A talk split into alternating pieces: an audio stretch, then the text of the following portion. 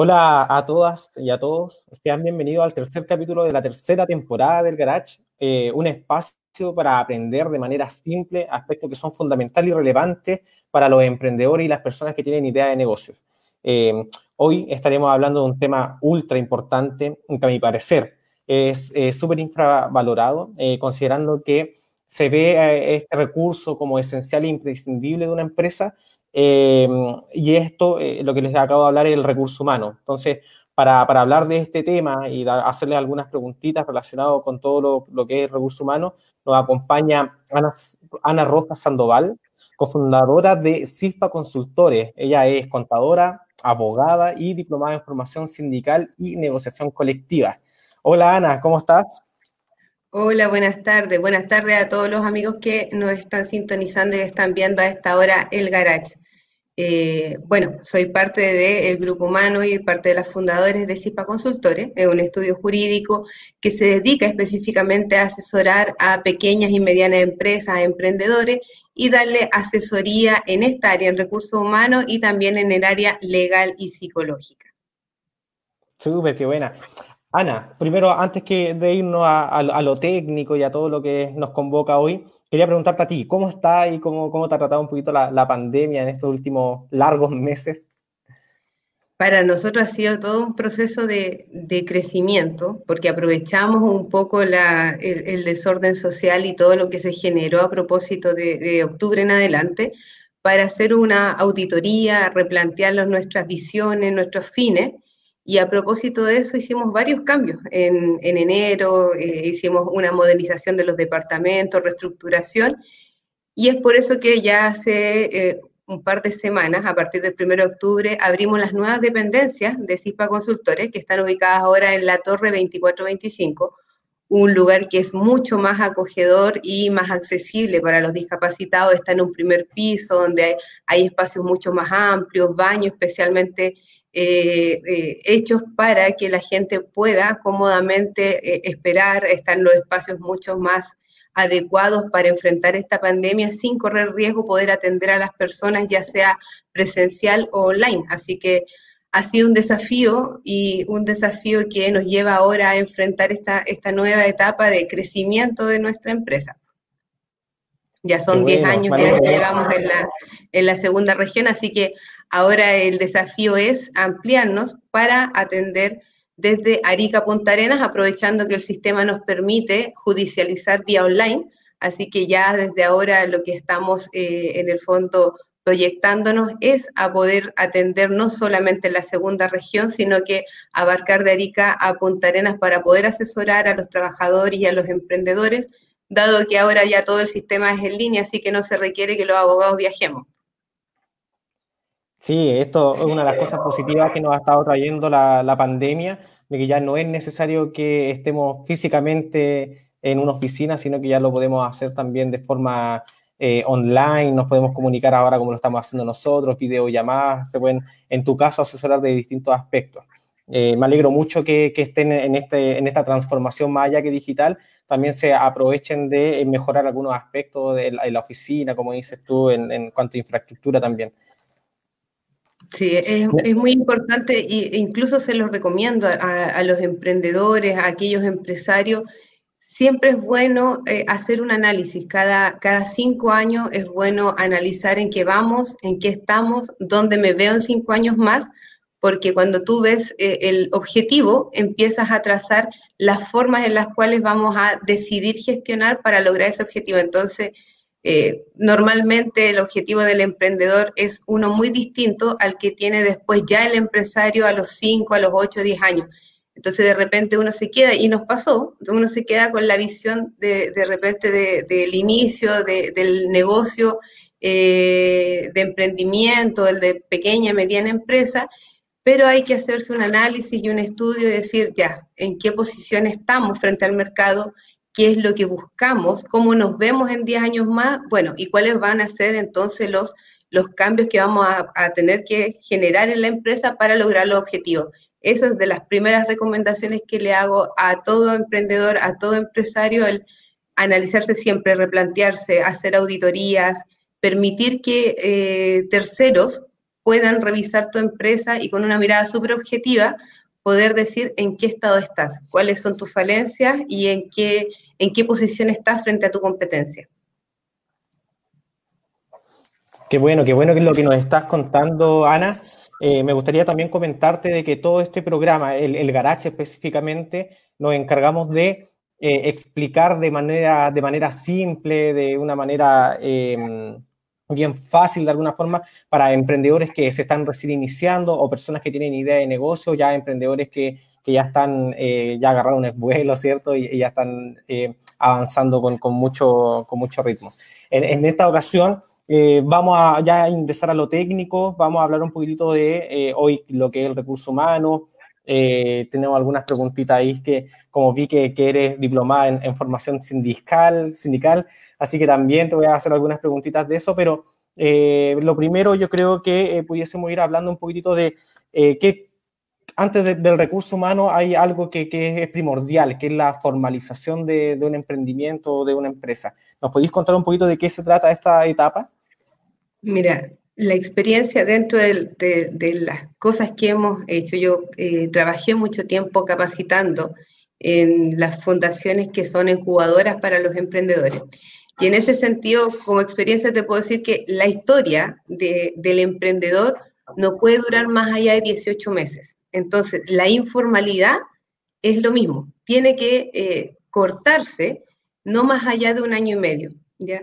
Entonces, tú puedes vivir quizás en la informalidad, trabajando de una forma muy doméstica, de una forma eh, muy rudimentaria, pero esta situación no puede durar más allá de un año y medio. De ahí lo primero que tienes que hacer es formalizarte como persona. Primero, como emprendedor, como pyme, debes decidir cómo te vas a formalizar, sea a través de una empresa familiar, ya sea a través de una regularización tributaria como persona natural o que decías hacerlo a través de una razón social o una razón jurídica distinta, ya que es en el fondo armarte como empresa, ya sea como IRL, que es una empresa individual de responsabilidad limitada, o como una empresa limitada, o una sociedad por acción, o una SA. Son las distintas formas de eh, poder generar una razón social, un root distinto, una identidad distinta a tu persona. Entonces, Ana no es lo mismo que Ana IRL. Cada una tiene su root, su nacionalidad, su capital, y por lo tanto, la primera decisión que como emprendedor debes determinar es si en el futuro me voy a proyectar eh, a nivel de empresa como una persona natural o como una persona jurídica. Cuando determinas eso, después debes determinar si es que es jurídica qué tipo de persona jurídica vas a ser. Y esa es la primera gran decisión, porque a partir de eso, esa persona jurídica o esa, esa persona comercial que tú de, determines es la que va a generar todos los contratos y la que va a dar inicio a todo tu, tu proceso, a todo tu sistema, a tu departamento de recursos humanos. Entonces, es, es muy importante que entiendan que no pueden trabajar al margen del de, eh, sistema legal porque no pueden generar un buen departamento, un buen área o un orden en recursos humanos si primero no están formalizados ustedes como personas, ¿ya? Pueden formalizarse tributariamente con su RUT, que yo no se los recomiendo, siempre es mejor las alternativas de trabajar con un RUT distinto a través de una persona jurídica que es un ente ficticio al cual yo le aplico un nombre, un capital, una nacionalidad y ese, ese, ese, esa persona ficticia es la que va a asumir todos los riesgos de mi emprendimiento. ¿Qué hago entonces? Separo los bienes que tiene Ana de los bienes de Ana e Israel. Entonces, no existe un riesgo. Por ejemplo, si yo tengo una casa, tengo un auto, estoy casada bajo sociedad conyugal, los bienes que le pertenecen a mi familia o que son parte de mi familia no asumen el riesgo de mi emprendimiento, porque mi emprendimiento está a nombre de Ana e IRL, o Ana Limitada, o Ana Sociedad Anónima. Quizás en otro programa, si, quieren o les interesan a los amigos, podemos ir haciendo eh, la clasificación o las diferencias entre cada una de estas personas naturales, pero me interesa que se queden con eso.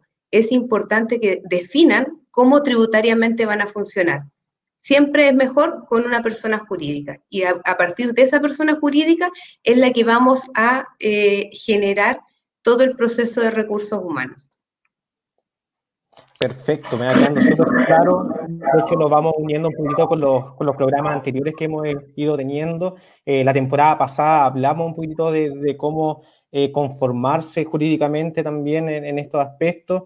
Eh, ahora, por lo que entiendo, existe esto de la persona natural, para que cambiemos a una persona jurídica, cambió a IRL, ¿cierto? O son muy similares en estos aspectos. Mira, eh, lo que pasa es que la persona natural eres tú, yo, y por lo tanto eh, la responsabilidad la asumo con todo mi capital, ¿ya? Si tengo casa, si tengo auto, si tengo bienes, si heredé, por ejemplo, del fallecimiento de mis padres algún bien, todos los riesgos de la empresa los asumo con, con mi capital como persona natural, sin distinguir cuál capital lo obtuve a propósito de mi emprendimiento y cuál capital lo obtuve por una situación de, por ejemplo, herencias familiares o el resultado del matrimonio, o incluso los bienes que el cónyuge ha aportado al matrimonio. Entonces, eh, cuando yo decido generar o armar una razón eh, social, una razón jurídica, lo que armo es una empresa ficticia. Ojo, que ahora está eh, el tema de crear empresas en un día, ni siquiera tiene un costo importante y ustedes a través de la página www.empresa en un día pueden crear esta persona jurídica ficticia, ya sea a través de una IRL o una SPA. ¿Cuál es la diferencia de una IRL? Es una empresa individual, por tanto es una sola persona la que genera una persona jurídica eh, distinta a la persona natural. O sea, es Ana Rojas, por ejemplo, e IRL. ¿Qué significa esto? Yo le digo a la comunidad, a los bancos, al sistema, a las empresas a las cuales que licito, hola, soy Ana, igual de chica que Ana persona natural. La diferencia con las SPA es que la sociedad por acción no dice cuál es el capital, ni está asociado a mi nombre, ni está asociado a los socios. Entonces, puede ser, por ejemplo, eh, no sé, marketing o el garage SPA, y ese garage SPA puede ser igual dueño solamente Ana, pero para el sistema bancario, para el sistema eh, publicitario en marketing y para el sistema comercial, no se sabe quién es el socio o cuánto es el nivel de capital. Por lo tanto, per se, no pueden llegar y determinar si mi empresa es pequeña, mediana o grande. ¿Y qué es lo que permite eso? Una mayor competitividad ante el mercado, porque la IRL, como se determina, se sabe de antemano que es una forma jurídica para eh, regular a una persona, desde ya hay límites en el banco. Ya no te dan la, la, misma libertad bancaria, la apertura de cuenta corriente, el acceso a los créditos que te da cualquier otra forma de sociedad jurídica. O sea, si tú vas a un banco con una IRL, te ponen 500 requisitos y te dan una línea de crédito así de pequeñita con una eh, cuenta corriente súper limitada. La misma empresa, con el mismo capital, con un socio, pero generado bajo el sistema de SPA, tienes una apertura mucho más grande crediticia, por lo tanto puedes adquirir boletas de garantía mucho más grandes, tienes una facilidad tributaria mayor, tienes eh, visualmente a una empresa en la que puedes tú eh, perfectamente empoderarla como mediana empresa y no como emprendimiento ni como pyme, porque del nombre no se puede determinar cuánta gente le incluye, cuántos socios tienen ni cuántos capitales. Y para efectos prácticos es exactamente lo mismo, o sea, la SPA, la IRL son personas jurídicas que tienen capital propio y ellos responden solo hasta el capital. Por lo tanto, no alcanza a mi patrimonio personal. Eso es eso es súper relevante. Y por eso les recomiendo más esta forma de sociedad por acción, que fue como la última creación del derecho comercial, a la IRL. Claro, cuando no había la SPA, que era la sociedad por acción, yo tenía la opción de ser una sociedad anónima, que es una forma súper compleja de administración, porque en el fondo son grupos de acciones que pueden ser cerrados o abiertas, son vigiladas por la bolsa, debo, si son sociedades anónimas abiertas, ser, eh, exponer balance, exponer información. Y tengo la otra opción de la sociedad de responsabilidad limitada, donde me dice que son uno, o sea, perdón, dos o más socios. Por lo tanto, sí, sí o sí tengo que estar asociada. Y esas eran las dos alternativas que yo hace por lo menos 10 años tenía en el derecho. O era una sociedad por acción, o era una sociedad de responsabilidad limitada, donde me exigía tener un socio, o eh, era una persona natural. Luego se genera esta creación de la empresa individual para permitirle a un comerciante tener una empresa jurídica sin tener que asociarme. Entonces, ahí ahora tengo tres alternativas. O soy sociedad anónima, o soy sociedad de responsabilidad limitada, que requiere un socio, o soy la empresa individual de responsabilidad limitada. ¿Cuál es el problema? Que la empresa individual inmediatamente da a conocer, porque en todos lados tengo que trabajar con las siglas EIRL, que soy una persona, un socio, es una empresa que técnicamente se ve como emprendedora, como pyme, y por lo tanto eh, no compite al mismo nivel para efectos de una licitación, para efectos de contratos, eh, con empresas de mayor envergadura. Y la última creación del derecho comercial fue la sociedad por acción. ¿Qué es lo que hizo?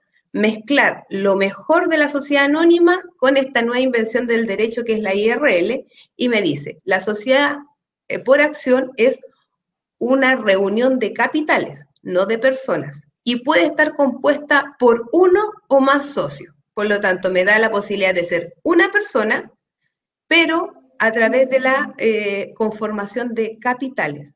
Si yo quiero aumentar la empresa, vendo acciones. Quiero reducir la empresa, compro acciones. Quiero eh, colocarle o inyectarle más capital, genero unidades de negocio. Entonces, me permite una modificación mucho más rápida que una responsabilidad limitada donde tenían que firmar todos los socios, hacer una escritura, mandarla a reducir, a publicar, y era todo un, sistema engorroso que no me, no me demoraba menos de un mes. Y en un mes se me va el negocio los negocios aparecen y tengo que resolverlos en menos de 48 horas. La sociedad por acción me lo permite. ¿Por qué? Porque todo el mundo financiero se lleva a través de un libro de sociedad.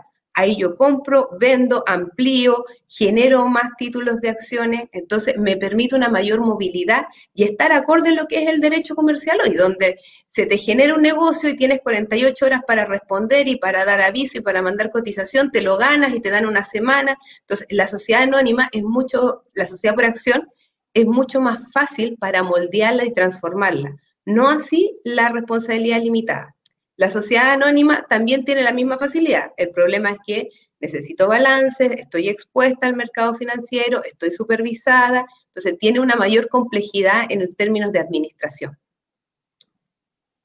Perfecto. Me quedó todo súper claro. Me va quedando, es lo importante. Sí, se va, se va dibujando todo este, este monito. Mira, queremos primero agradecer a todas las personas que nos han estado viendo, eh, gracias a, a CoWeb CL que nos están mirando. Y por acá tenemos una pregunta de eh, Rubén Garzú. Dice, si una limitada se va a quiebra, ¿qué se paga? ¿Solo el aporte de los socios o también caen sus cosas para pagar?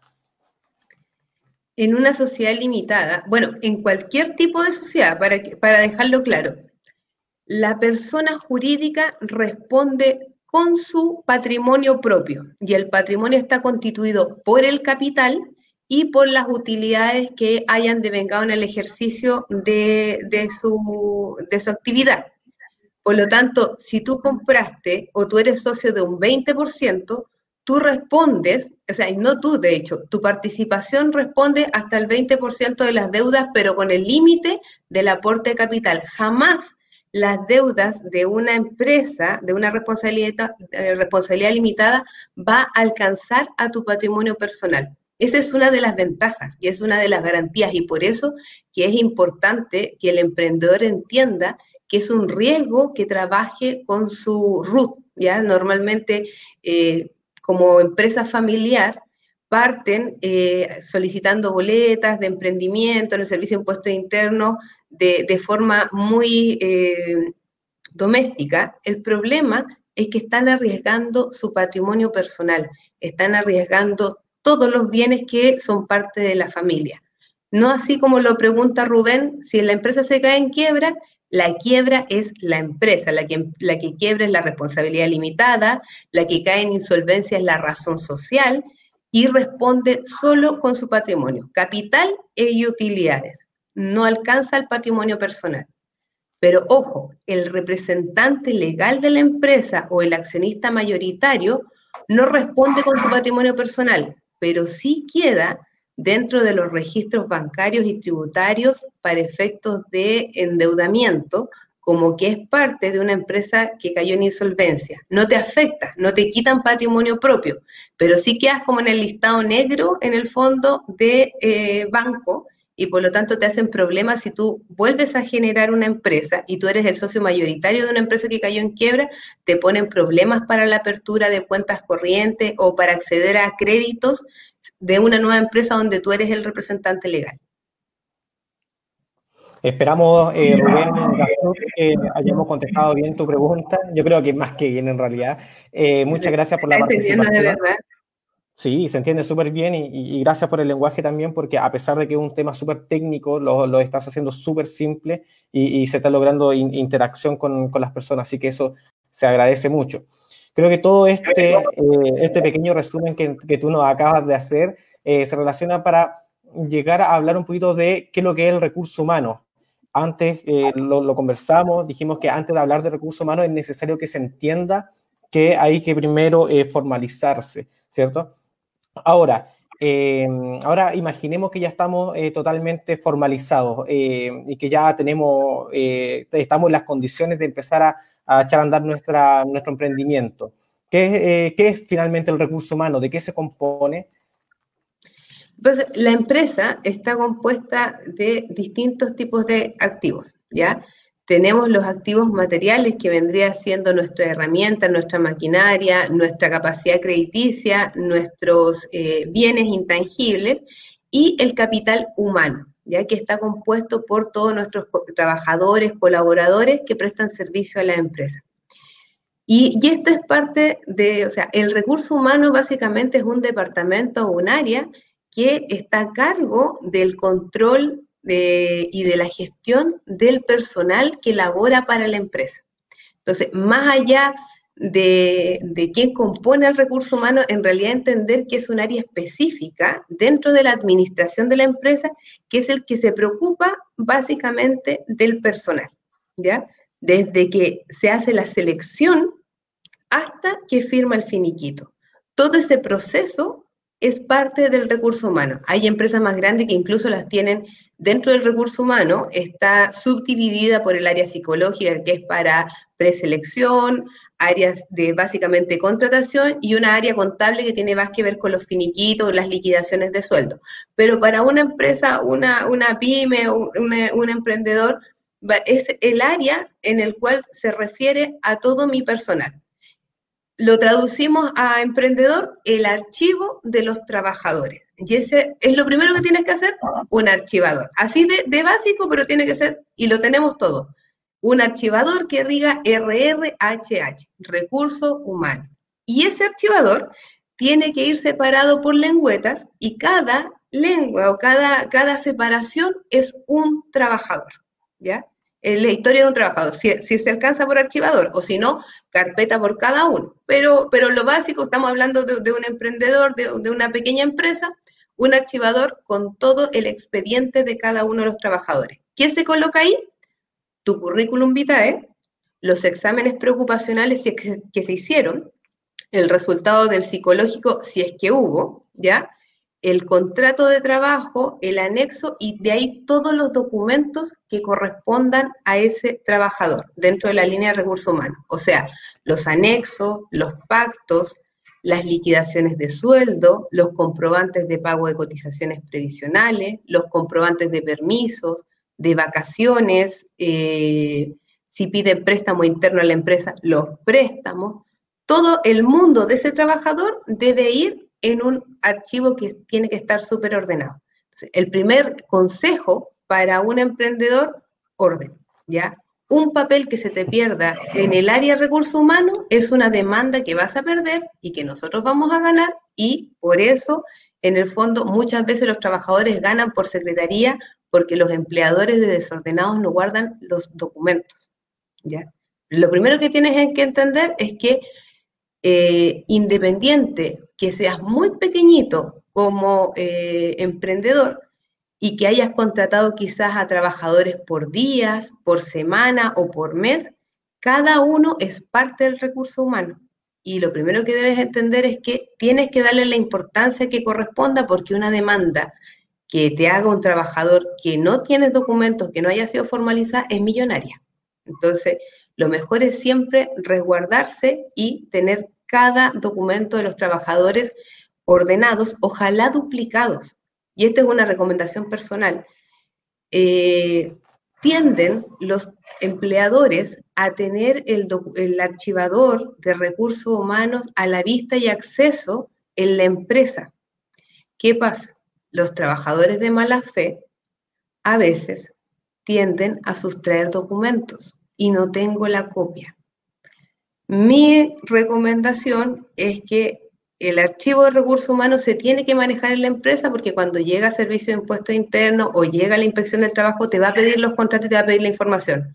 Pero de todo eso, o se digitaliza y se guarda en mi nube, o tengo una copia en mi caja fuerte personal en mi casa. Y eso se debe hacer siempre, porque cuando se te va la contadora, la administradora, la mano de confianza, la secretaria, se lleva todo el expediente y tú te quedas sin ningún documento para acreditar que cumpliste con tus obligaciones con ella. perfecto. Un súper dato para todas las personas que están a cargo de la administración de, cada uno de los emprendimientos de la empresa. Pero y dentro de lo mismo, Ana, eh, ¿cuáles tú crees que son los aspectos fundamentales a considerar en los recursos humanos cuando un emprendedor comienza a contratar personal? El primer error del emprendedor o de cualquier persona es creer que porque yo contrato a una persona por un día, por dos días o por un mes o porque la tengo a prueba, no tengo la obligación de hacer el contrato de trabajo. Primer error. El contrato de trabajo se hace desde el día uno, desde la hora uno. ¿ya? Tú puedes contratar a una persona por una semana a prueba, por un día a prueba, por un mes. Le haces entonces el contrato por un día o por una semana o por un mes. Es obligación del empleador redactar el contrato de trabajo bajo los términos y las condiciones que tú acordaste. Si tú dijiste que era por un día, por un día. Si dijiste que era por un mes, por un mes. Pero el trabajador no empieza a funcionar en la empresa si no te tiene firmado el contrato de trabajo. ¿Por qué? ¿Cuál es el castigo? La redacción del contrato es una obligación que le pesa al empleador, porque la relación laboral se inició igual. ¿ya? Si tú no redactaste el contrato y ese caballero, esa persona te empezó a prestar eh, labores, la relación laboral se inició. El problema es... Discúlpame, Ana. ¿Eso se llama presunción de contrato? Siempre lo he, escuchado como en otras ocasiones. Esa es la eh, presunción de la relación laboral. Lo que pasa es que la relación laboral se inicia por el acuerdo del trabajador, empleador, yo hago ciertas funciones, tú me pagas una remuneración esos dos elementos, más la subordinación, es lo que creó la relación laboral. El contrato de trabajo solo es una formalidad para efectos de probar los términos de la relación laboral, pero la relación laboral ya se creó. ¿Y cuál es el problema que le pesa al empleador?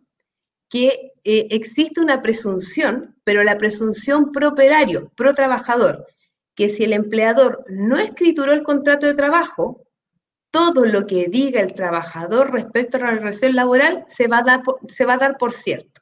Entonces, tú dijiste, yo contraté a este trabajador eh, por un mes por sueldo mínimo, pero no escrituré el contrato de trabajo. Y el trabajador dice, no, era contrato indefinido y me prometió 800 mil pesos.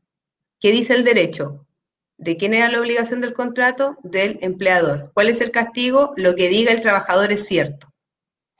Entonces, esa es la gravedad. La presunción es que al no haber escriturado el contrato de trabajo, todo lo que diga el trabajador se tendrá como cierto. Y obviamente el trabajador cuando se acaba la relación nunca dice la verdad. Siempre trabajó más horas, siempre ganaba más sueldo y a lo mejor tú tenías la razón, pero como no, no escrituraste, entonces tu castigo es que todo lo que diga el trabajador es cierto. Y si tú te quieres defender ante eso, ¿Cuál es el tema? Tenías que haber escriturado desde el día uno. No es causal ni justificación el que, por ejemplo, era extranjero y no tenía papeles. Estaba solo con su pasaporte. Eh, yo lo quería solo para prueba, por un mes. Ninguna de esas explicaciones, que son las típicas que entregan los, los empleadores en la inspección cuando lo fiscalizan, es válida. Si el caballero no tiene documentación, usted le hace un contrato a objeto de que él vaya a obtener su documentación y le hace una cláusula que diga, se va a iniciar efectivamente el contrato cuando él traiga su documentación. Pero ¿cuál es la realidad? De que el, el señor ingresa el día 1, no habiendo tenido todavía regularizados los papeles, empieza a trabajar, ¿ya? Y el empleador, ¿qué es lo que hace? no le cotiza, no le entrega liquidaciones de sueldo, no firma libre asistencia, porque para todos los efectos no ingresa a trabajar si no me trae los papeles que autoricen la visa de trabajo o la, la visa con permiso de trabajo. Pero esa no es la realidad. Y tienen que entender una cosa. Uno es el derecho de emigración o los eh, requisitos que pide el derecho migratorio para regularizar la vida del extranjero y otro es las obligaciones que al empleador me, le pesan y que me lo exige el derecho laboral. ¿ya? El derecho migratorio me señala que debo contratar a la persona cuando aparezca con visa de trabajo, pero eso se contrapone con el derecho laboral que me dice que debe tener contrato desde el día 1 y desde el día 1 que empezó a trabajar debo cotizarle. Entonces, aunque el viejo no tenga un RUT, bueno, hay una alternativa, hay un RUT genérico ¿ya? que se ocupa para el FP, para FONASA, para servicio de impuestos, para AFC, tú solicitas que a esta persona le den por servicio de impuesto interno un RUT provisorio, ¿ya? que no es un RUT con permiso de trabajo, es simplemente un RUT provisorio que a ti te permite cotizarle. Y es una cotización que se hace al NN, ¿ya? Incluso ahí creo que hay uno 99999, que es como un RUT genérico, y a ese RUT van mis cotizaciones. Entonces, cuando el caballero venga a los dos o tres meses con su permiso de trabajo, claro, yo cometí quizás el error o la negligencia de haberlo mantenido trabajando sin eh, tener el permiso, pero ese es un problema de extranjería, no es un problema que me compete a mí. ¿Qué es lo que me va a preguntar a mí el derecho? Bueno, tú lo tenías desde el día uno trabajando, le cotizaste y tú vas a decir sí, ahí está las cotizaciones, al RUC NN. Como me trajo ahora tres meses después su RUT normal, yo le digo al FP, señor, esta plata que yo se la deposité al 000, ahora póngasela a este señor que tiene 25 millones que ya es un RUT provisorio.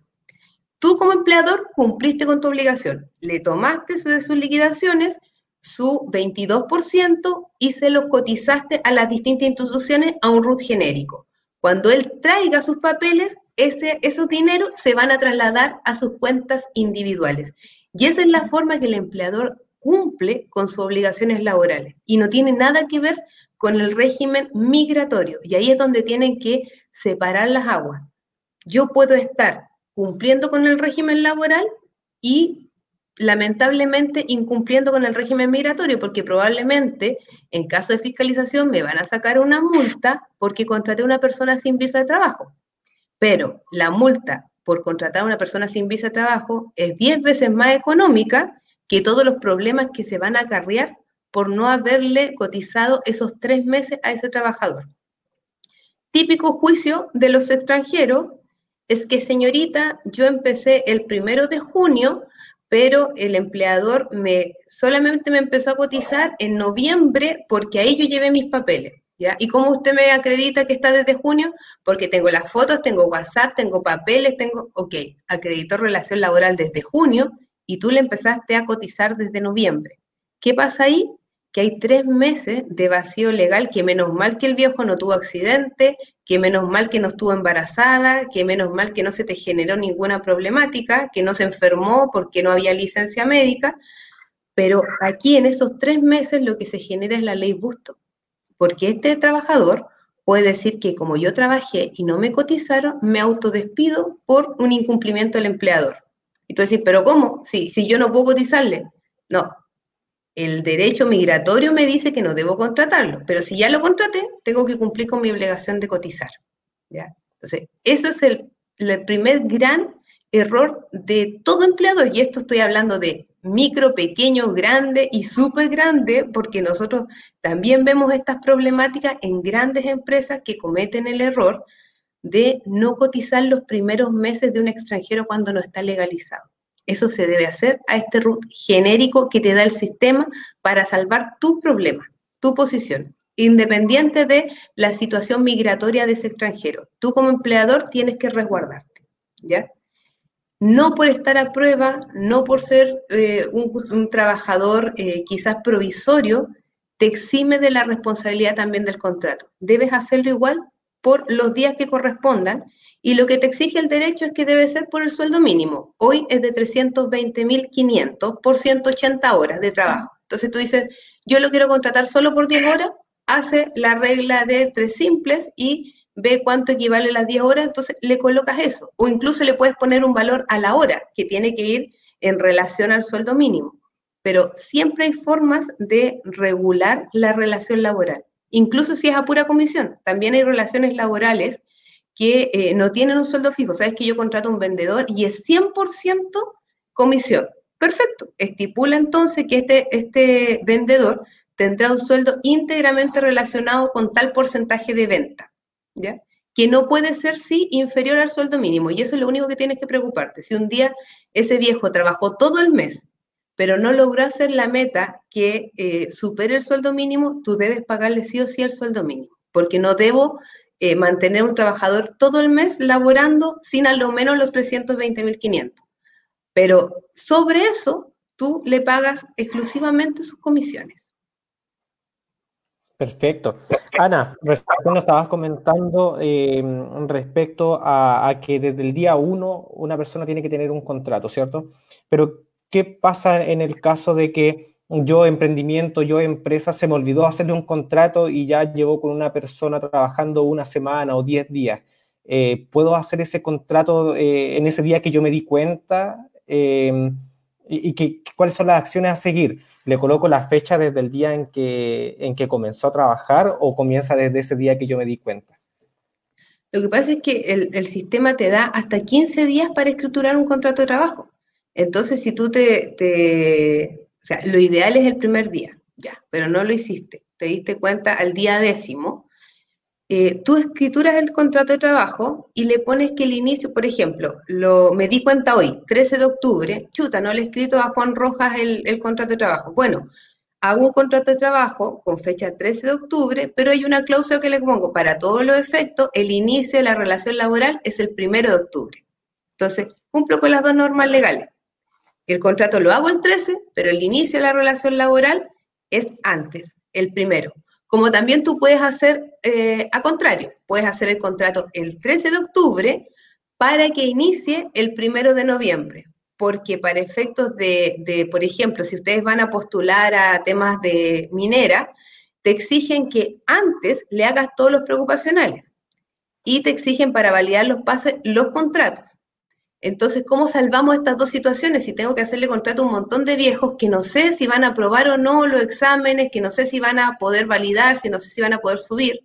Bueno, ¿qué se hace? Se escritura el contrato, pero se le coloca una cláusula que el inicio de la relación laboral o el inicio efectivo de la relación laboral se va a ejecutar, por ejemplo, o el primero de noviembre, o le ponemos una fecha, o le ponemos una condición, solo si eh, están eh, validados o están eh, aprobados todos los exámenes psicosensotécnicos, todos los preocupacionales, y le colocamos incluso que este contrato tiene solo por finalidad hacer los trámites previos para validación de los pases que me exige la minera pero solo se va a hacer efectivo si es que el trabajador ingresa, ingresa específicamente a la faena. Entonces, ¿qué digo? Sí, le escrituré un contrato el día 13 para hacer todo el papeleo que me pide la faena.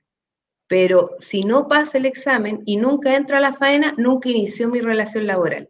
Y por último, si esta persona me demanda, me voy a hacer cargo de 10, 12 días y no de una relación laboral completa. y es lo peor que pueden hacer el no escriturar, porque imagínense si dentro de estos 10, 12 días el viejo tiene un accidente. Eh, el bus donde se trasladaba eh, colisiona. Si esta persona, por, diversas razones, eh, le ocurre cualquier enfermedad y acusa que en el fondo la empresa es responsable porque no puede tomar licencia médica porque no tiene formalizar su relación laboral. El empleador siempre tiene que pensar no en ese trabajador que le cierra la mano y dice, sí, jefe, no se preocupe, después no más hacemos el contrato. No. Esa situación se acaba el día que tú les dices, se va a terminar el contrato, estás desvinculado. Se acaban todas las promesas, toda la buena voluntad, toda la fidelidad, esas ganas de, no, eh, empleador, por favor, no me cotice por el total, porque es mucho, mejor cotíceme solo por el mínimo. Y el empleador de buena fe, porque no le afecta en nada, bueno, ok, no te cotizo por los 800 que ganáis, te cotizo por los 320. ¿Quién se daña ante eso? Solamente el empleador. ¿ya? Por ser buena onda, por hacerle un favor al trabajador. ¿Cuál es el problema? El viejo, con las transferencias bancarias, demuestra que ganaba 900, que ganaba 800 y no los 320 que aparecen en la FP o en FONASA. ¿Y qué entonces dice el trabajador? Me cotizaba por un monto inferior, de pura mala fe y porque él quiso. Y me demanda de nuevo ley busto, que significa que yo voy a tener que seguirle pagando remuneraciones hasta que yo me ponga el día en las cotizaciones. O sea, hasta que pague todas las diferencias de cotizaciones entre el sueldo que yo cotice y lo real. ¿Y por qué te generaste todo este problema emprendedor o empleador? Por buena voluntad por hacerle un favor al trabajador, porque él te lo pidió, pero al momento del despido todo eso se desconoce. Ahora, ¿de quién es el dinero de las cotizaciones? Es del trabajador. Por lo tanto, tú vas a gastar los mismos 900 mil pesos. Si la diferencia es que el trabajador recibe menos, pero es plata de él, de la cual tú le descuentas y se la entregas a las instituciones. Tú por no haber hecho esa triangulación de forma correcta, te metes en el medio problema y después tienes que estar pagando tú esa diferencia de cotizaciones que era plata del trabajador, que era dinero que él tenía que haber pagado. Entonces, esos pequeños acuerdos que ustedes hacen, que siempre, o sea, eh, eh, eh, siempre hacen con los trabajadores, son los que después, al momento del término, se olvidan y se arman las medias demandas de indemnización, de ley busto, por estos acuerdos que fueron todos verbales y que después lo que se lo que en el fondo se acuerda de palabra se borra al término de la relación laboral con el codo y terminamos en una demanda de despido injustificado. Súper. Sabéis que cada vez me está quedando un poquito más claro. Eh, nos, tiran acá una, pregunta nuestro productor, eh, amigo Chester Peña, dice, buenas tardes. Con respecto a prestación de servicios por eventos deportivos, duran cuatro horas. ¿Basta con, mi contrato a honorarios con fecha de inicio y término, retención del 10%, de 10,75% ahora? Eh, ¿O tengo que hacer un contrato de trabajo con descuentos laborales, AFP, salud, etcétera? Ya. ¿Cómo diferencio? Aquí lo que hay que determinar es, pongan mucha, mucha atención, porque son tres, tres elementos. ¿Cómo diferencio el contrato de honorarios del contrato laboral? ¿Ya? El contrato laboral tiene que tener tres características. Prestaciones o tareas, ¿ya? Vínculo de subordinación, jefatura, remuneración y jornada de trabajo. Si están estos tres ítems, que es jornada, eh, remuneración y vínculo de subordinación, existe relación laboral. Si falta alguno de ellos, no es relación laboral. Y puedo armar cualquier otra relación, sea honorario, sea una, una relación civil o comercial. Pero existiendo estos tres ítems que hay, o sea, por ejemplo, Chester me dice, tengo eventos deportivos que duran cuatro horas, ¿ya? Respecto a las personas que contratas, te pregunto, ¿ellos deciden en qué cuatro horas trabajar o ustedes le colocan los horarios? ¿Ya? Porque si ustedes le colocan los horarios, por más que sean cuatro horas, están sujetos a un horario, un horario que no es fijo, pero es un horario puesto por ustedes. Ese caballero en esas cuatro horas hace lo que quiere o tiene una jefatura a quien le da cuentas. Si la respuesta es hay una jefatura y hay tareas específicas, eh, entonces, además, y hay una remuneración pactada, eso es relación laboral. Y es mejor que generen eh, el contrato de trabajo a que generen el contrato de honorario. Porque si yo hago el ejercicio contrario, digo, a mí me hicieron contrato de honorarios, ¿ya? Porque trabajaba en puros eventos deportivos cada cuatro horas. Pero en realidad las horas las determinaba eh, Juan o Chester Peña. eh, cuando yo llegaba al evento deportivo no hacía lo que quería, tenía tarea específica y me fiscalizaba Don Chester o tenía que mandar un mail diciendo que cumplí con tales labores. Y además había una remuneración específica por esas cuatro horas y la puedo comprobar a través de mi cartola de transferencia bancaria. Una, una relación de honorarios, esa persona va a probar que era una relación laboral ficticia que en el fondo se escondía bajo la figura de la relación de honorarios. ¿Cuál es la consecuencia? Que te va a demandar en el área del derecho laboral y te va a decir, como tú, empleador, no reconociste una relación que no corresponde al derecho civil o comercial, que es la de honorario, sino que corresponde al derecho laboral, tú vas a cumplir con todo aquello que no cumpliste. O sea, te van a hacer pagar por las platas que tú pusiste de honorarios, te van a hacer pagar el 22% de cotizaciones, ¿ya? Te van a hacer pagar eh, horas extras si es que ese trabajador superó las 180 mensuales o las 7,5 diarias.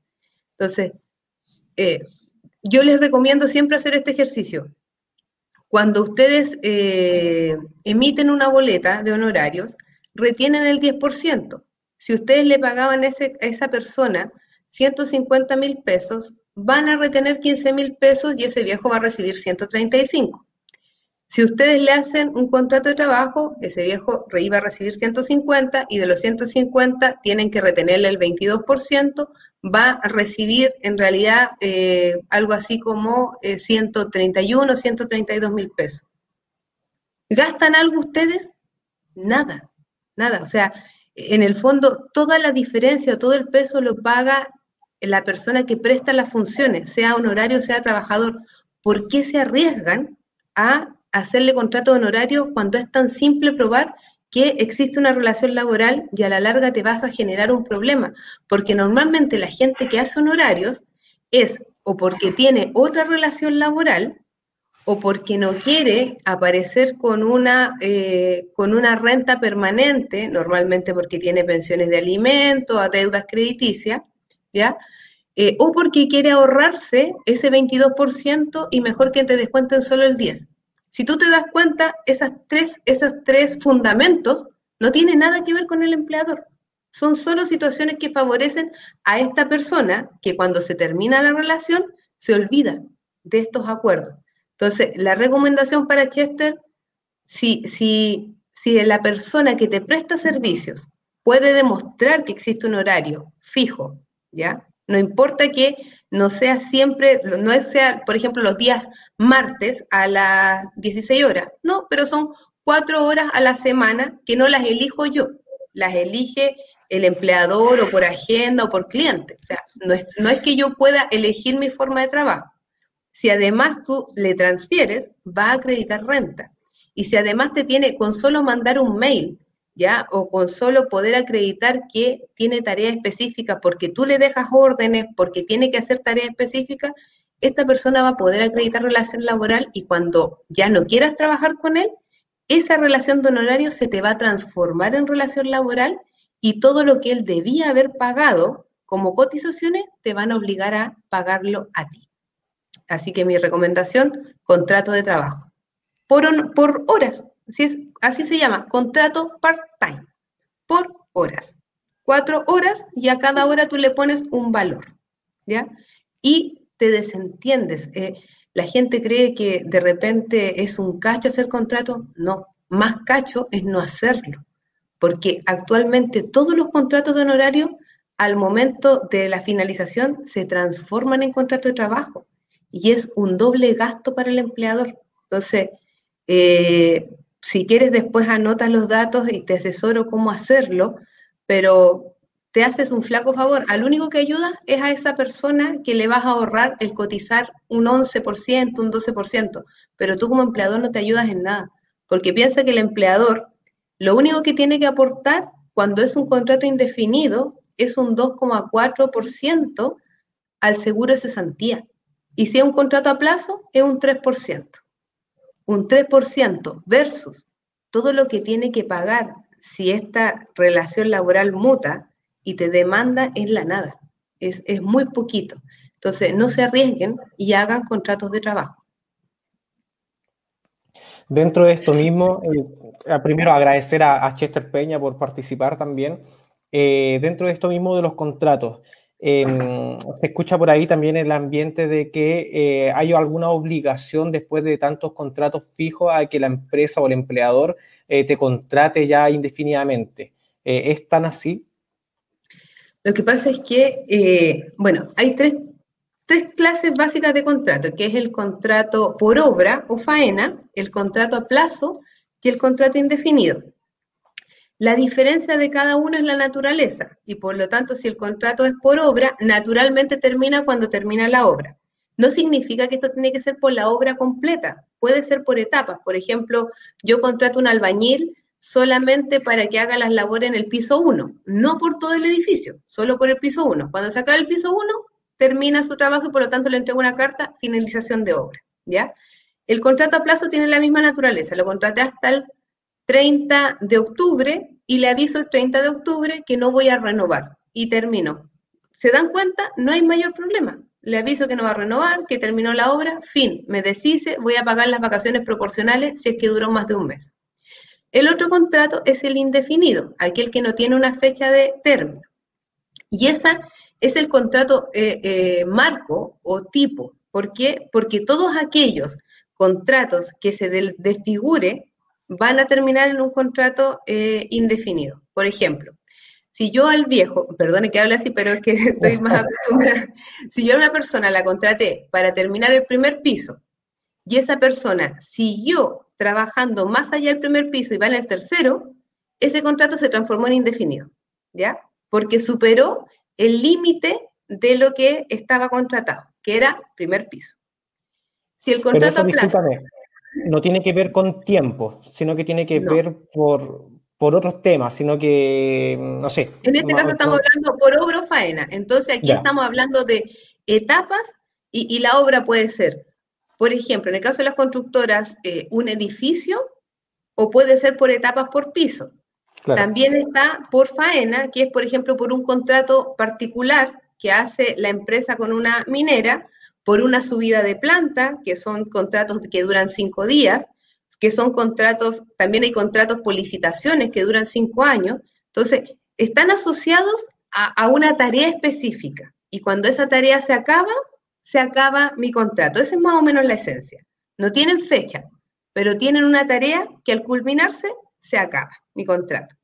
Si me dieron un contrato asociado a esta tarea, sea contrato, faena, etapa, y mi relación supera esta situación, se transforma entonces en indefinido. Si me dijeron, yo trabajo hasta la etapa 1 del edificio y pasé a la 3, entonces se transforma en indefinido. Si a mí me dijeron, a ti solamente te toca sola eh, una la parada de planta del mes de junio y yo ya voy en agosto y sigo trabajando, esa relación es indefinida. En el mismo sentido, si el contrato, cuando es a plazo, tengo una fecha cierta de término. La diferencia es que con la obra no tengo una fecha cierta, pero tengo un hecho cierto. Entonces está condicionado al término de mi tarea.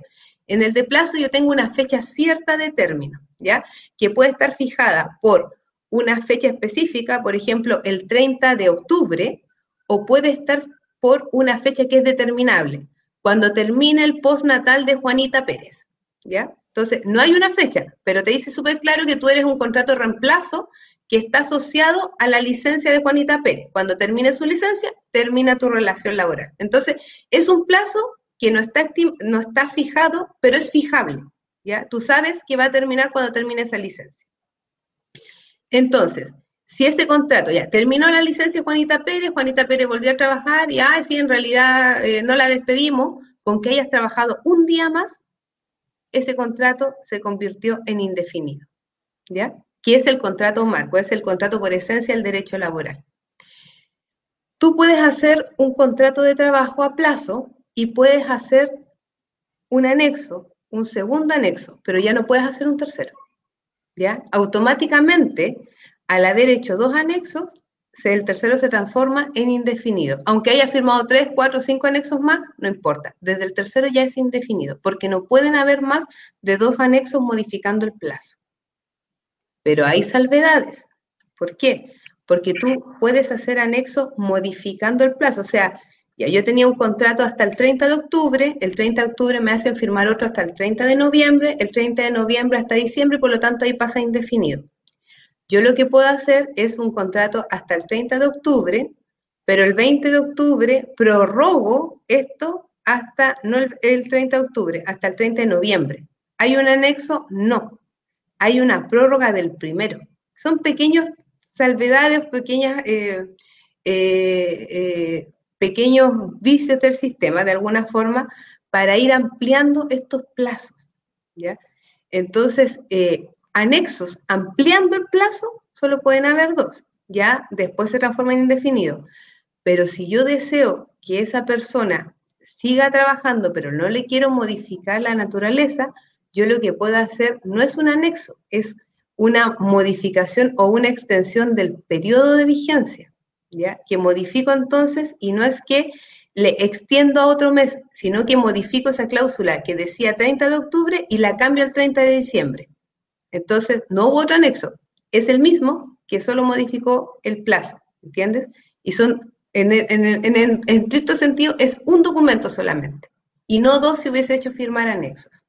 Entonces, lo que no pueden haber es dos documentos firmados, ya, con ampliación de plazo pero sí pueden haber muchos, y eso es lo que se hace en el, derecho normalmente cuando hay empresas que están asesoradas, lo que hacen es modificar la cláusula de la fecha de vencimiento. Entonces no hay un anexo, hay una modificación del contrato. Entonces no corre esa regla, pero la regla general es que dos anexos y al tercero indefinido. Perfecto. Espero que todo lo que me lo vas explicando, me lo vas explicando súper simple y, creo que va ocupando todos esos espacios vacíos que teníamos de alguna forma, todos los que hemos sido eh, empleados de alguna forma. Eh, ahí, están, están, saliendo tus datos, eh, de, tus datos de Ana Roja, tu número, tu correo electrónico. Pero, Ana, antes de. Nos queda súper poco tiempo, pero no quiero que termine esto sin hacerte esta última pregunta, que está asociado a cuando un empleado o, un empleador eh, tiene algún problema que pueda generar un despido, ¿cuál es el procedimiento que hay que seguir? A ver, vamos a, como este programa es para emprendedores, vamos a colocarnos desde la vereda del, em, del eh, empleador. ¿ya? Si yo tengo una persona la cual incumplió el contrato, ¿ya? Eh, los incumplimientos o las, causales de despido están en el artículo 160 del Código del Trabajo. Y ahí hay siete números, ¿ya?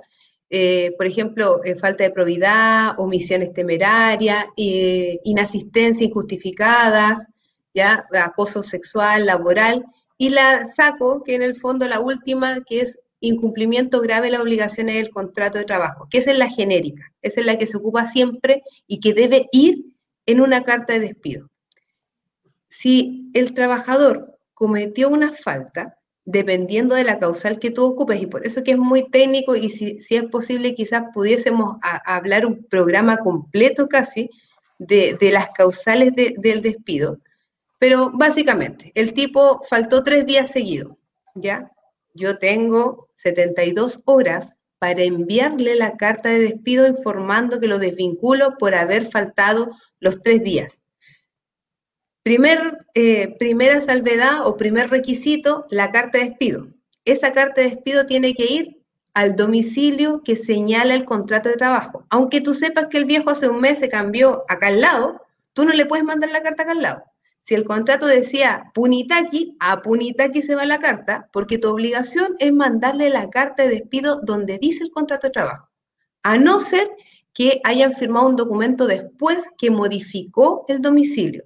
Si no hay ningún documento, tu obligación es mandarla al que dice el contrato de trabajo, aunque el viejo no viva ya más de 10 años. ¿Ya? Discúlpame, ¿y, este, ¿y esto se envía a través de un servicio de encomienda, esta carta? Se envía por correo. ¿ya? se envía por correo, ojalá certificado. O sea, tienes dos opciones. O hacerle que la firme el trabajador si está en, en el lugar y te firma que recibí la carta. Ojo, que para el, esto es un tip para el trabajador. Cuando tú firmas una carta de despido, no significa que aceptas la causal, significa que recibes la carta. Y eso es lo que aceptas, la recepción. siempre es un error típico de los trabajadores. Mm, me despidieron por incumplimiento y me, me mostraron la carta y no la quise firmar. Error, error del trabajador no firmarla. ¿Por qué? Porque resulta que esa se va al correo de Chile o cualquier mecanismo de entrega de eh, correspondencia y la mitad de la correspondencia se pierde, nunca llega. Entonces, ¿cuál es el problema para el abogado? Señorita, me despidieron por la causal de, mm, no me acuerdo, pero me dijeron que me iban a mandar la carta a domicilio. Entonces, la abogada prácticamente tiene que hacer la defensa por todas las causales de despido porque no sé por cuál te echaron. Y cuando tú recibes la carta, no estás diciendo que estás de acuerdo con la causal, estás de acuerdo, eh, lo que hiciste es recibir la carta. Entonces tú se lo llevas a la abogada, señorita, me echaron por esto.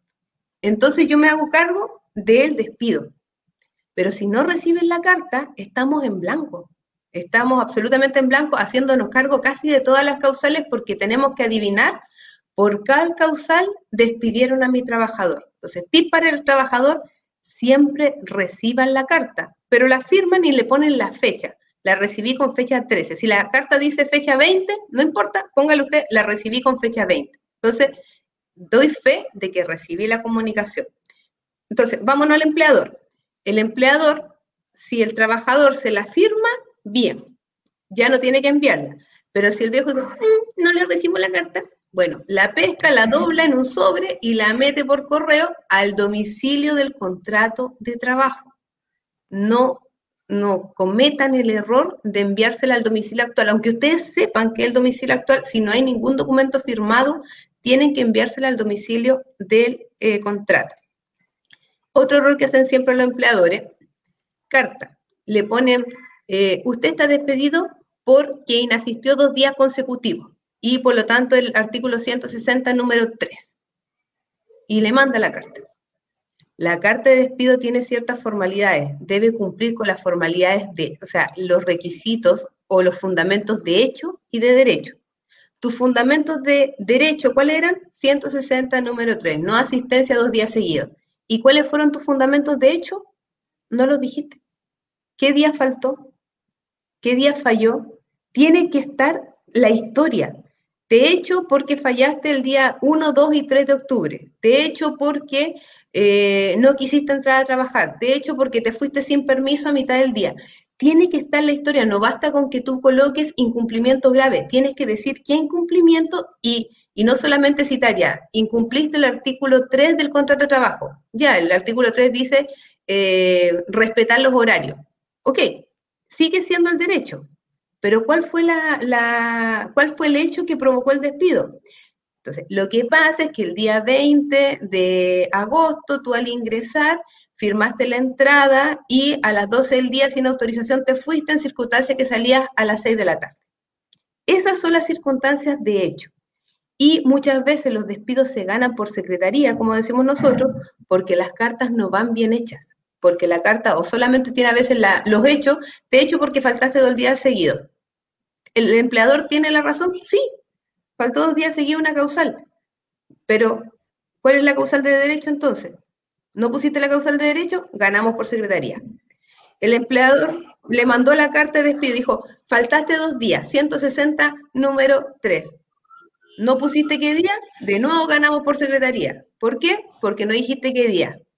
Después puso, el, empleador era un poquito más conocido y dijo, eh, te despido por el 160 número 3, faltaste dos días. También gané por secretaría, porque tampoco me puso los días. O 160 número 3, faltaste dos días y faltaste el 1 y el 2 de octubre. Volví a ganar secretaría. ¿Por qué? Porque tengo 72 horas. No puedo despedirlo a los 10 días después. La causal se aplica y se tiene que enviar el despido 72 horas. Entonces, los requisitos que pesan para el empleador son muchos, porque el derecho laboral está hecho para que sea pro operario, pro trabajador. Sea, el sistema laboral, el sistema del derecho está hecho siempre en beneficio del trabajador. Entonces, si un empleador quiere actuar conforme a las normas del derecho, no quiere multa, no quiere perder juicio, bueno, tiene que tener especial diligencia y eh, responsabilidad en hacer cada uno de lo que la normativa te exige. Carta, al domicilio dentro de, las 78, dentro de 72 horas con causales de hecho, con causales de derecho. Y ahí partimos por entender que el despido está bien hecho. Igual me van a demandar, pero por lo menos tengo base para defenderme, porque hay despidos que ya los voy perdiendo por secretaría, porque la carta simplemente estaba mal hecha. ¿ya? Entonces, asesórense. En empresas como nosotros, sé que no somos la única, pero en CISPA, nosotros la primera consulta es absolutamente gratuita, ¿ya? Y no somos el único estudio jurídico que trabaja bajo ese sistema. Entonces, si tienen dudas, acérquense donde personas que sepan que les puedan revisar las cartas, que les puedan decir, ¿sabes qué? Lo quiero echar por rojo, pero le puse eh, actos temerarios. No tiene nada que ver el acto temerario con el robo. Lo quiero echar por robo, pero no hice la denuncia, no hice la investigación y no tengo cómo probar que me robó. Ante la duda, échelo por incumplimiento grave, porque eso es más fácil de probar que el robo. Eh, entonces, no es llegar y aplicar por ejemplo, si tú dices, lo he hecho porque eh, acosó sexualmente a mi secretaria. Hubo una denuncia de acoso, hubo una investigación, hubo una resolución. Si no hubo nada de eso, además vaya a tener que pagar una indemnización millonaria por haberlo echado por esa causal. Entonces, asesórense. ¿ya? No es tan simple llegar y despedir a un trabajador porque los despidos se caen por pequeñas faltas, porque toda la responsabilidad de la relación laboral pesa sobre el empleador y el derecho laboral no distingue si eres una empresa multimillonaria o si eres un emprendedor que partió hace dos meses, ¿ya? Los castigos son exactamente los mismos. En la inspección te vaya a poder condonar las multas, vaya a poder hacer cursos para poder condonar, vas a poder, en servicio de impuesto interno también te van a condonar porque eres pyme, emprendedor y bla, bla, bla. En el derecho laboral, no. O cumpliste o no cumpliste. Y ahí no importa si lleváis dos meses o lleváis 40 años, si eres una empresa de 100 mil pesos de capital o de 400 millones. En el derecho laboral o cumplen la normativa o te condenan. Y no hay, no hay eh, ningún tipo de, parámetro de condonación para, eh, de alguna forma, ayudar al emprendedor. Tiene exactamente las mismas reglas y los mismos requisitos que una mediana, que una grande o que un holding. Así que es importante que se asesoren en materia laboral. Perfecto. Tenemos otra pregunta más. Acá Wilson González dice, ¿y qué pasa cuando el empleador es acosador y oprimidor? Wow, un tema contingente. Sí, eh, lo que pasa es que, bueno, el procedimiento para las denuncias por acoso tiene que ahora estar en cada reglamento interno. Primer incumplimiento del empleador si el procedimiento no está. Pero ¿cuál es el procedimiento genérico que nos da el Código Laboral? Tú tienes que informar, denunciar este hecho al empleador. Y suena ridículo, pero ¿qué pasa cuando el empleador es acosador? Primero tú partes por hacer la denuncia y tienes dos formas de hacer la denuncia. O la haces en la inspección o la haces ante el empleador. ¿Cuál es mi recomendación? Ahora sí para los trabajadores, ¿ya? Lo que pasa es que la inspección se demora como 60 días en que inicie el procedimiento, en que haga la investigación y que te, haga un informe que diga, sí, efectivamente tú fuiste víctima de acoso. El problema es que te echaron al día 2 que hiciste la denuncia, por lo tanto no tiene ningún sentido ya la acusación que, te, que hiciste porque no se hizo en el tiempo intermedio. Entonces, ¿qué pasa? Tú cuando haces la denuncia a la inspección, cabe la posibilidad que en el tiempo intermedio te desvinculen y si el empleador no alcanzó a ser notificado de la denuncia, para él no le importa y no paga ninguna sanción por haberte echado. Pero en cambio, si tú mandas un mail denunciando esta situación de acoso y solicitas una investigación con copia a todo el mundo y además imprimes, porque una de las cosas que no hacen los trabajadores es imprimir o enviarse a sus correos personales, porque después lo echan, le quitan el correo corporativo y se quedan sin ninguna prueba. Señores, métanse todos los correos a su correo personal, porque si no, no tengo prueba después. Envían el correo, hacen la denuncia y la misma carta, copy-paste, le ponen inspección y la mandan a la inspección. ¿Cuál es el tema? Si te echan, resulta que te echaron a propósito de la denuncia. Y puedo comprobar que la empresa sabía de la denuncia. ¿Por qué? Porque le envié el mail. Ahí está el mail. Yo le avisé a todos que solicite la denuncia. Que no pasen la inspección porque la inspección tiene que notificar al empleador para que recién se dé esta atenuante de alguna forma. Y como se demora 30, 35 y ahora más con la pandemia, el trabajador ya han pasado 60 días desde que es desvinculado y recién la inspección se aparece en la empresa a preguntar, ¿es verdad que lo acusaron? ¿Hicieron la investigación? Entonces, lo mejor es reguardarte y eh, hacer una denuncia formal solicitando investigación, pero a tu empleador. Y la misma denuncia la pones en la inspección. El empleador está obligado, aunque tú hayas denunciado puras cabezas de pescado, ante la denuncia está obligado y tiene un plazo de 30 días para efectuar la investigación y entregarte un informe con las conclusiones y decirte, sí, efectivamente investigamos, no constatamos nada, o sí constatamos y eh, tomamos estas medidas, o sí constatamos y creemos que en realidad la solución es desvincularte a ti. Bueno, lo que sea, pero ellos tienen que hacer una investigación el solo hecho de no hacer la denuncia, ya vais ganando tú por secretaría entonces el despido, si te llegan a despedir, porque te echaron a propósito de tu denuncia y no cumplieron con los procedimientos de haber hecho una investigación. Entonces, ¿qué se hace? Bueno, ahí toma los datos que salen en la, en la wincha, si tienes más dudas, pero básicamente lo que hay que armar ahí es una denuncia al empleador y a la inspección. Perfecto.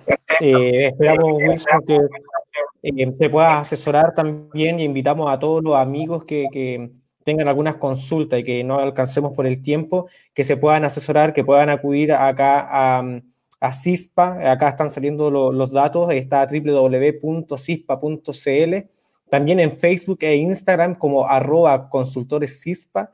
También le pueden inscribir a arrojas sandoval.gmail.com y los teléfonos que están ahí. También están los teléfonos en comentarios que nos comentó ahí Cispa Rojas Rojas, también puso ahí el número de teléfono y, los correos electrónicos tanto de Ana como de secretaria. Sí, súper importante. Miren, para los trabajadores, nosotros tenemos una oficina ubicada a la vuelta de la inspección, en Maipú 833, así que, y en Calama también estamos al frente de la inspección, en Granaderos 1310. La consulta es gratuita, así que acérquense y nuestras oficinas principales están ubicadas en la Torre 2425, entre la Notaría Jorquera y la Notaría Treuer. Entonces, vayan, asesórense antes de hacer cualquier gestión para evitar un despido injustificado. Ana, muchas gracias por, todo tu conocimiento, por, por, entregarnos estas herramientas, estos tips. Eh, creo que han sido súper buenos. Em, hay cosas que yo creo que las sabíamos, pero las la manejábamos desde arriba nomás, sopera, de forma sopera. Así que eh, gracias por estar acá, gracias por, por eh, darte tu tiempo y explicarle un poquitito a nosotros los, que estamos, eh, los que somos emprendedores, los que tenemos ideas de negocio y queremos mejorar cada vez un poquito más. Así que gracias por, por todo, Ana. Creo que vamos a seguir conversando. hay varios temas que, que faltó mucho por profundizar. Eh, y se abre ahí una ventanita para que sigamos ayudando a los emprendedores. Así que muchas gracias eh, por esto. También agradecer. Sí, eh, también agradecer a todos, a todas las personas que nos estuvieron viendo, que, estuvieron comentando. Em, para los que no alcanzaron a ver el programa completo, va a quedar acá en el fanpage de ecoweb.cl, en, en, el apartado del garage, así que para que nos, nos sigan visualizando. Ana, muchas gracias. Eh, ha sido un agrado tenerte como invitada. Eh, esperemos que nos sigamos viendo. Gracias a usted y espero que sea la primera de otras ocasiones porque hay muchos temas por, tratar y, ha sido un agrado poder ayudar de alguna forma a los emprendedores a que empecemos las cosas y las empecemos bien. Así que espero tener eh, la posibilidad de poder seguir aportando a que los emprendedores vayan creciendo, pero de una forma ordenada. Muchas gracias, Ana. Lo vuelvo a repetir, acá tenemos como, último paso, tenemos a www.cispa.cl, eh, lo pueden seguir también en Facebook e Instagram, a arroba consultores CISPA, le pueden inscribir a través de a rojassandoval.gmail.com y ahí los teléfonos que, están. También para que nos puedan seguir en CoWeb, eh, CoWebCL, em, tanto en Instagram como en Facebook, seguimos con el mismo nombre. Eh, y también nos pueden seguir como El Garacha. Así que eso, muchas gracias, que tengan una buena semana, semana corta, que ojalá gane Chile hoy. Eh, me la juego por un 2-1, así que ahora hacer la previa. Muchas gracias y que esté muy bien. Nos vemos la próxima semana. Chao, chao.